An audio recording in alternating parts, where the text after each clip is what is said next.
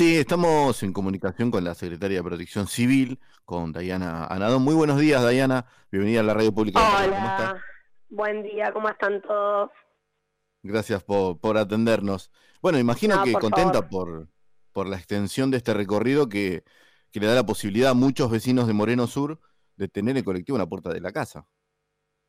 Sí, por supuesto. La verdad que el viernes fue la, la inauguración del recorrido eh, fue una celebración porque, como vos decís, es un cambio eh, para la circulación de, los vecinos de Atalaya y Manantiales, sobre todo, y la verdad que, bueno, que pueda, digamos, inaugurarse un servicio como este, sin dudas que en el día a día modifica muchísimo la, organización de las familias, de los vecinos y vecinas, para poder hacer, eh, bueno, las tareas cotidianas que requieren.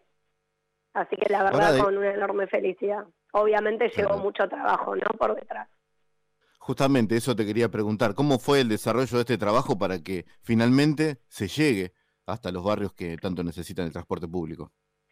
Sí, la realidad es que venimos trabajando en un plan integral, en principio de arreglo de calles y de ampliaciones de recorridos.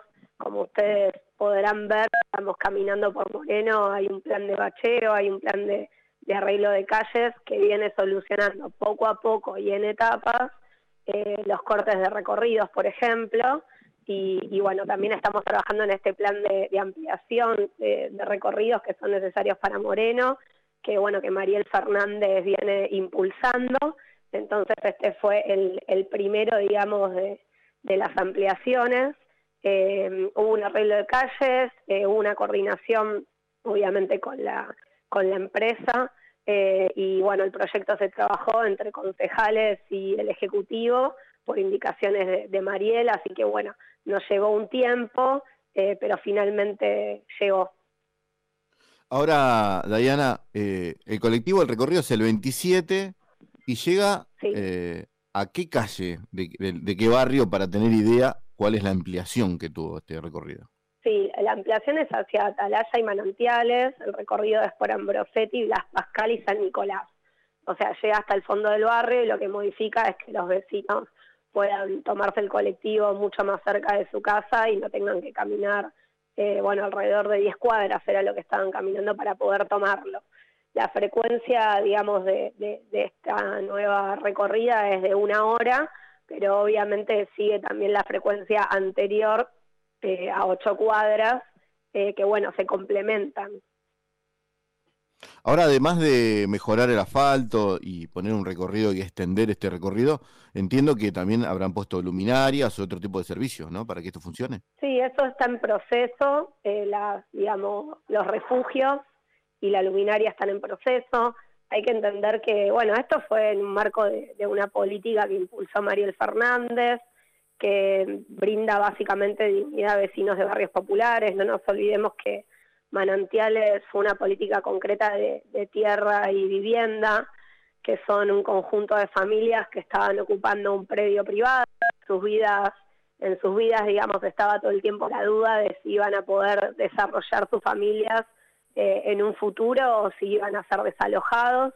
Y bueno, eso Mariel Fernández lo, lo pudo solucionar brindándoles este espacio que de a poco fue creciendo, primero se puso la luz, el agua, los baños, luego se abrieron las calles, eh, ahora llegó el colectivo, así que bueno, de a poco digamos vamos construyendo este, este barrio popular, eh, bueno, con, con más dignidad, pero bueno, como para contar un poco el proyecto entero, que tal vez en otros municipios se resuelve por vías judiciales, se resuelve sin pensar digamos, cuál va a ser el futuro de esas familias.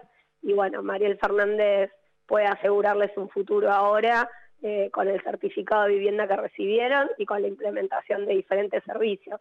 Así que bueno, celebramos la línea 27, pero lo que celebramos, digamos, puntualmente es el desarrollo rápido que fuimos teniendo para poder concretar este plan integral que era lo que la intendenta tenía en mente.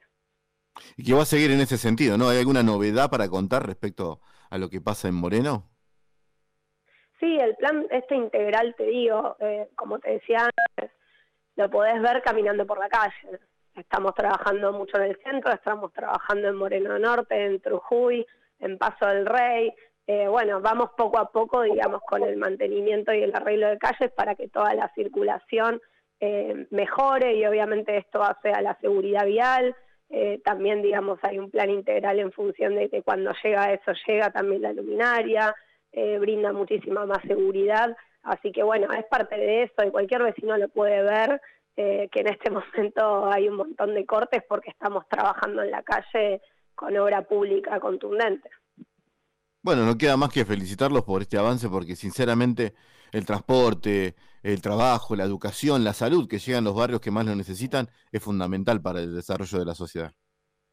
Bueno, muchísimas gracias por las felicitaciones y bueno, como dice Mariel siempre, esto es entre Estado y comunidad, así que bueno, vamos a seguir avanzando en ese sentido.